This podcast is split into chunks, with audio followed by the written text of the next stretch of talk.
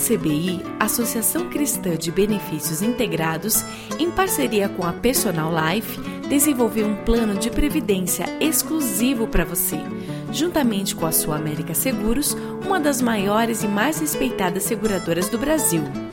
Nossas condições são diferenciadas, com taxas reduzidas e carregamento zero, proporcionando segurança de um investimento com alta rentabilidade. Entre em contato e solicite uma simulação pelo site www.acbi.com.br ou pelo telefone 3264 6711. Atenção, você que tem um veículo financiado. Você não aguenta mais os juros abusivos na parcela do seu carro ou caminhão? Com a Defesa Consultoria, você pode reduzir sua parcela. A Defesa Consultoria é uma empresa cristã e trabalha com transparência para ajudá-lo a reduzir suas parcelas. Portanto, não perca mais dinheiro. Procure a Defesa Consultoria do Passeio Público na Avenida Cândido de Abreu, 526, 12º andar ou pelo telefone 3085-5685. Temos um presente para você. O cálculo é inteiramente gratuito. Agende um horário pelo telefone e saiba quanto você poderá reduzir no valor da parcela de seu financiamento. Defesa Consultoria, a maior empresa de renegociação do Paraná.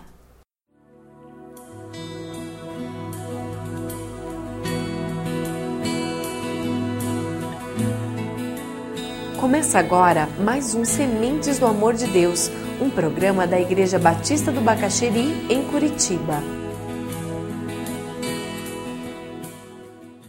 Certo, você já ouviu falar da lei de Murphy, né? A lei de Murphy é muito simples. Se alguma coisa pode dar errado, dará. É garantido. A máxima de Murphy lembra um princípio que Jesus compartilhou com seus discípulos. Lá em João 16, 33 diz: No mundo tereis aflições, contudo, tenham bom ânimo. Eu venci o mundo. No mundo tereis aflições. Em outras palavras, vocês podem contar que vai ter encrenca na sua vida. Não se iluda, vai ter encrenca. É tudo uma questão de tempo. Faz parte da vida. Se alguma coisa pode dar errado, vai dar. No mundo tereis aflições. O bom é que, como discípulo de Jesus, eu não preciso ficar só no lado negativo, no desespero. Por quê? Porque eu posso ter bom ânimo. Por quê? Porque Jesus já venceu. Glória a Deus por isso. O texto lá de Atos, a partir do versículo 16, certo dia, indo nós para o lugar de oração, encontramos uma escrava que tinha um espírito pelo qual predizia o futuro. Ela ganhava muito dinheiro para seus senhores com adivinhações. Essa moça seguia Paulo e a nós, gritando: Estes homens são servos do Deus Altíssimo e lhes anunciam o caminho da salvação. Ela continuou fazendo isso por muitos dias. Finalmente, Paulo ficou indignado voltou-se e disse ao espírito: Em nome de Jesus Cristo, eu lhe ordeno que saia dela. No mesmo instante, o espírito a deixou. Percebendo que a sua esperança de lucro tinha se acabado, os donos da escrava agarraram Paulo e Silas e os arrastaram para a praça principal diante das autoridades. E levando-os aos magistrados, disseram: Estes homens são judeus e estão perturbando a nossa cidade, propagando costumes que a nós, romanos, não é permitido aceitar nem praticar. A multidão ajuntou-se contra Paulo e Silas, e os magistrados ordenaram que se lhes tirassem as roupas e fossem açoitados. Nós sabemos pelas Escrituras que Paulo foi açoitado três vezes. Lá em 2 Coríntios 11, 25, o registro diz: três vezes fui golpeado com varas, diz o apóstolo Paulo, uma vez apedrejado, três vezes sofri naufrágio. Ele fala de três açoites, três momentos em que foi açoitado, mas este é o único registro nas Escrituras que nós temos dele ser açoitado. Os outros nós não sabemos quando foi e onde foi. No versículo 23, o texto continua falando: depois de serem severamente açoitados, foram lançados na prisão. O carcereiro recebeu instrução para vigiá-los com cuidado. Tendo recebido tais ordens, ele os lançou no cárcere interior e lhes prendeu os pés no tronco. Eu queria falar sobre um tipo de louvor, de adoração que liberta e que cura, mesmo aqueles que estão sendo maltratados, como Paulo, como o seu companheiro. Eles foram injustamente acusados, maltratados fisicamente. Como é que você reage quando alguém acusa você injustamente? Como é que você reage quando é caluniado? Quando é que você reage quando alguém fala mal de você? Qual é a sua primeira reação? Qual é a sua segunda reação? É impressionante como o viver produz feridas na alma da gente. Como viver machuca em muitas situações. Da mesma forma como o viver traz momentos de profunda alegria e realização, o viver também é muito perigoso, porque você corre o risco de ser machucado e de machucar os outros. E às vezes as feridas da alma são doídas demais por uma traição, por uma calúnia, por uma injustiça, e alguns de nós passam o resto da vida com essa dor interior, por não falarem com ninguém, por não buscarem ajuda, por não terem forças para ir até aos pés da cruz, depositar essa ferida pedindo a cura que só Deus pode dar. É interessante porque o tronco onde prenderam os dois não conseguiu tirar daqueles dois a alegria da, da fé cristã.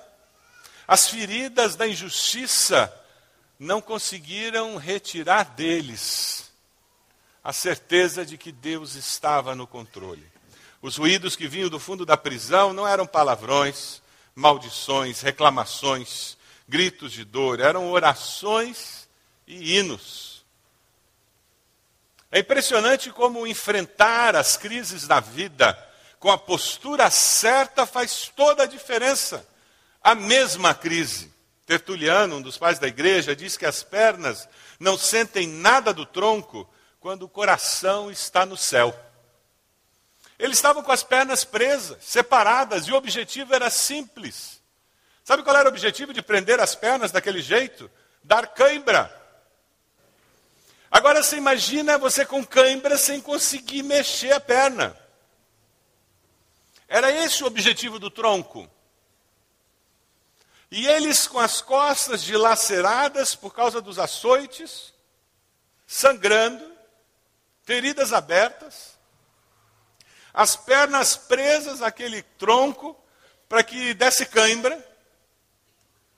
Ainda conseguiam cantar e fazer orações. Ele consegue cantar hinos numa cela escura, à meia-noite. Ninguém consegue tirar do cristão a presença de Deus, mesmo que tirem tudo mais da presença dele. Amém? É com essa convicção que nós podemos caminhar pela vida e deixe que a lei de Murphy aconteça.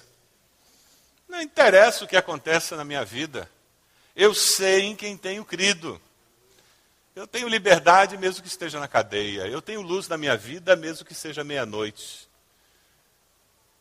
Eu tenho tranquilidade, mesmo que o mundo esteja desmoronando ao meu redor. Eu tenho paz, mesmo no meio da tempestade. Aí nós podemos imaginar o impacto que eles tiveram nos outros prisioneiros. É interessante. Veio um terremoto, todos podiam escapar e ninguém escapou. Vocês podem imaginar o impacto que eles tiveram na vida daqueles prisioneiros? existia alguma coisa especial na vida daqueles homens. Jesus prometeu que quem o seguisse teria paz. Jesus disse: tenham ânimo, eu venci o mundo. Tenha ânimo. Jesus venceu o mundo. Toda e qualquer adversidade que porventura exista na nossa sociedade, ela já foi derrotada pelo poder da cruz e da ressurreição. Aleluia! Eles não foram apenas curados das feridas emocionais da injustiça. Eles não se deixaram levar pelo sentimento de coitadinho de mim, injustiçado, caluniado. Eu estava tentando ajudar aquela moça, que pessoas más que me atacaram, pessoas injustas, pessoas incrivelmente injustas que me prenderam eles simplesmente olharam para a cruz e disseram: O meu Senhor reina, mesmo que eu não consiga enxergar onde está o trono, mesmo que eu esteja no fundo do poço, eu sei que o meu Senhor reina. Versículo 25 diz que por volta da meia-noite, Paulo e Silas estavam orando e cantando. Sublinhe esse texto. A próxima vez que você for tentado a murmurar no meio da adversidade, leia esse texto. E comece a orar e cantar. Bata no rosto e diga: toma vergonha na cara. Muda de atitude. Brigue com você mesmo. Dobre o joelho e diga: Senhor, muda a minha atitude. Eu não estou nem com o pé preso. Senhor, eu não fui açoitado. Senhor, eu estou sofrendo. Mas eu quero descobrir essa liberdade que Paulo e Silas encontraram. Essa libertação de me sentir coitadinho de mim. Nós escolhemos se os outros vão determinar como nós vivemos. Ninguém decide como eu ou você vamos viver a nossa vida.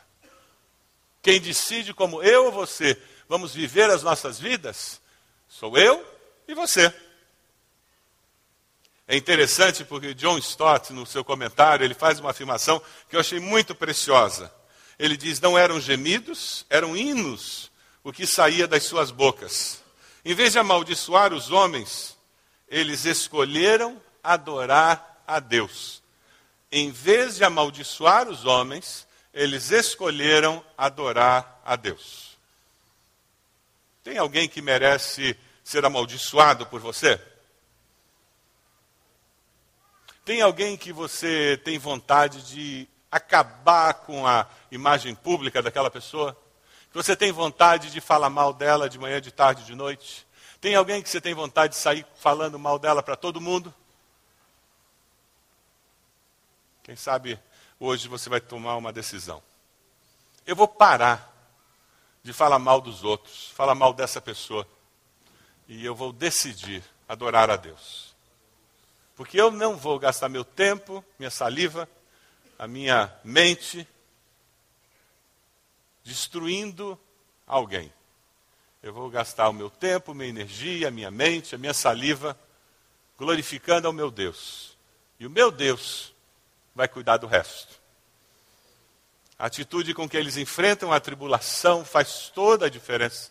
Veja o versículo 26. Veio um terremoto. É interessante porque Deus resolveu intervir naquela situação da prisão dessa forma. Nem todos os cristãos que foram presos teve terremoto. Mas daquela situação, Deus interviu com um terremoto. Um terremoto tão violento que os alicerces da prisão foram abalados imediatamente. Todas as portas se abriram e as correntes de todos se soltaram. Interessante, as correntes de todo, todos que estavam ali. É interessante porque quando Pedro foi liberto, lembra? Não foi todo mundo que foi liberto. O anjo foi até lá, sacudiu Pedro e disse: Pedro, levanta. Pluft. Soltaram a, as correntes e o resto dos presos ficaram presos. E só ele escapou. Tem uma lição importantíssima aqui. Deus não se repete. Deus não é controlado pelas nossas orações. Deus não entra na nossa caixinha. É ilusão do ser humano achar que Deus ele entra no nosso manual de um, dois e três, pimba, funciona. Isso é coisa de pagão. Que ele faz determinadas ações, controla o divino, o divino está amarrado e tem que agir. Isso é coisa de pagão. O mover de Deus nunca é igual. E é interessante porque Deus sempre age no coração antes de agir visivelmente. Deus se move nas circunstâncias. Dê uma olhadinha nos versículos 27 e 28 do texto. O carcereiro acordou. Ele estava dormindo em serviço.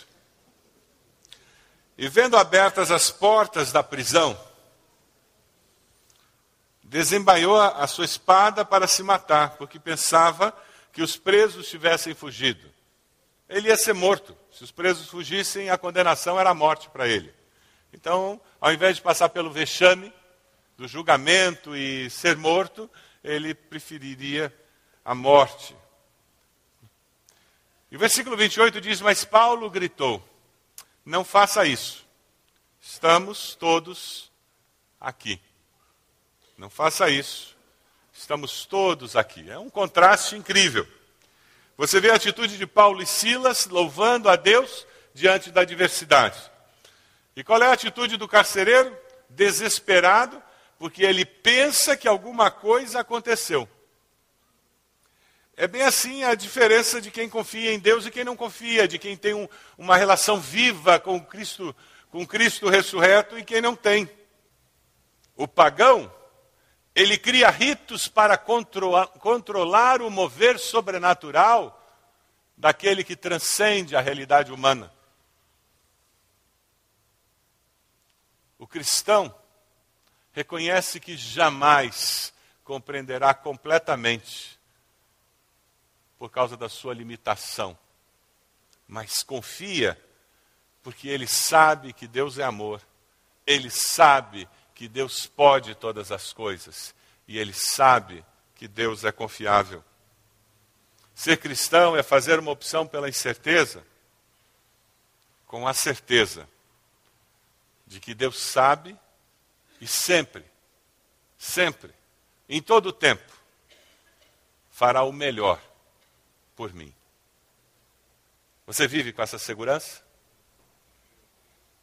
Mesmo sem ter todas as respostas, mesmo sem compreender todas as coisas, mesmo sem saber por que de vez em quando você vai parar lá na cadeia, porque de vez em quando você recebe açoites, mesmo sem entender porque de vez em quando tudo dá errado, mesmo sem entender porque de vez em quando parece que a vida foge do seu controle você continua dizendo, apesar das incertezas dessa vida, eu tenho uma certeza. Eu sei em quem tenho crido. Estou seguro que Ele é poderoso para guardar o meu tesouro até o dia final. Você vive com essa segurança? Aceitar Jesus como Salvador é viver com essa segurança. Tomar uma decisão por Cristo é decidir caminhar pela vida com essa segurança. Foi o que aconteceu com o carcereiro, ali a partir do versículo 29 ao 31, quando ele diz: Senhores, que devo fazer para ser salvo? Eu quero isso que vocês têm.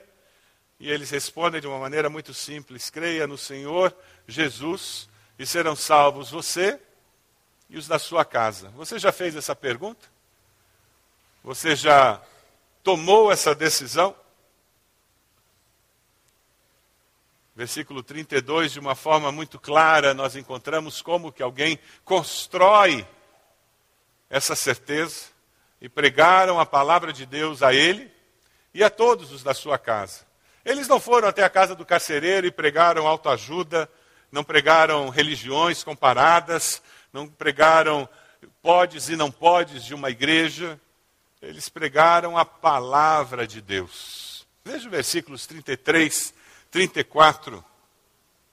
Naquela mesma hora da noite, o carcereiro lavou as feridas deles. Em seguida, ele e todos os seus foram batizados.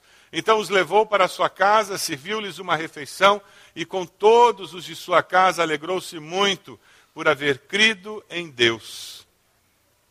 Crisóstomos, um dos pais da igreja, ele tem uma frase que é conhecida, famosa. Ele diz: Ele, ele lavou e foi lavado. Ele, o carcereiro, lavou as feridas e ele mesmo foi lavado dos seus pecados. Que coisa linda! Ele confirmou a sua salvação através de atos concretos. Cristianismo é muito mais do que uma filosofia, é muito mais do que um amontoado de ideias bonitas, de frases interessantes. Cristianismo é vida. Se manifesta num jeito novo de ser. Com todos os de sua casa, alegrou-se muito por haver crido em Deus. A experiência do carcereiro.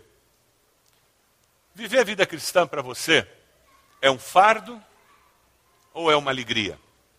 Seguir a Cristo é um privilégio, uma alegria ou é um peso para você? Eu queria que você estivesse olhando para esses sinais e olhando para a sua vida. Você é uma pessoa que tem liberdade nas provações, você é uma pessoa que tem vivido servindo ao próximo, você tem alegria de estar com os irmãos, você tem procurado ser generoso, obedecido ao Senhor, você tem vivido a vida cristã com alegria no seu coração, experimentando a vida abundante, ou é só um rito vazio? Quando nós olhamos a experiência desses três homens, nós vemos pessoas caminhando com Deus, enfrentando provações, e alguém que, através do testemunho deles, encontra salvação em Cristo Jesus. Quem sabe você está aqui hoje e ainda não confessou Jesus como Senhor e Salvador. E você, no teu coração, você sabe que precisa fazer isso. Eu queria convidá-lo a pedir perdão a Deus pelos seus pecados, a reconhecer que Jesus morreu na cruz no seu lugar e com a tua boca confessá-lo como Senhor e Salvador.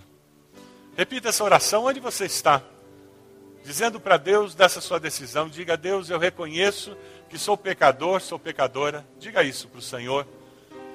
Eu reconheço que o Senhor Jesus morreu na cruz no meu lugar eu me arrependo dos meus pecados. E eu quero viver uma vida nova, diferente. Vem transformar a minha vida, porque eu quero viver louvando ao Senhor em toda e qualquer situação, tendo vitória como esses dois homens tiveram.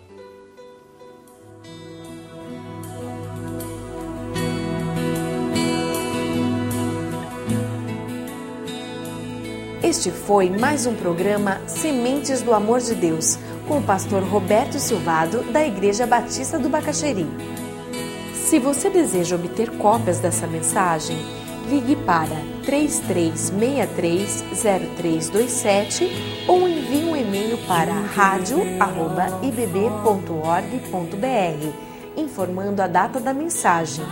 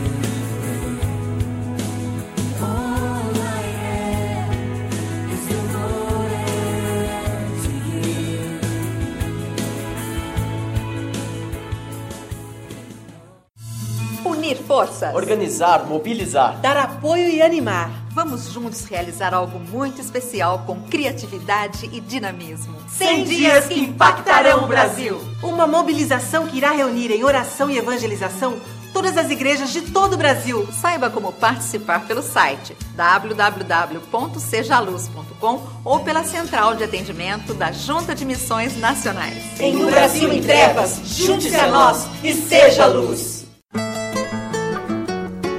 A ACBI, Associação Cristã de Benefícios Integrados, em parceria com a Personal Life, desenvolveu um plano de previdência exclusivo para você, juntamente com a Sua América Seguros, uma das maiores e mais respeitadas seguradoras do Brasil. Nossas condições são diferenciadas, com taxas reduzidas e carregamento zero, proporcionando segurança de um investimento com alta rentabilidade. Entre em contato e solicite uma simulação pelo site www.acbi.com.br ou pelo telefone 3264 6711. Atenção, você que tem um veículo financiado. Você não aguenta mais os juros abusivos na parcela do seu carro ou caminhão? Com a Defesa Consultoria, você pode reduzir sua parcela. A Defesa Consultoria é uma empresa cristã e trabalha com transparência para ajudá-lo a reduzir suas parcelas. Portanto, não perca mais dinheiro. Procure a Defesa Consultoria do Passeio Público na Avenida Cândido de Abreu, 526, 12º andar ou pelo telefone 3085-5685. Temos um presente para você. O cálculo é inteiramente gratuito. Agende um horário pelo telefone e saiba quanto você poderá reduzir no valor da parcela de seu financiamento. Defesa Consultoria, a maior empresa de renegociação do Paraná.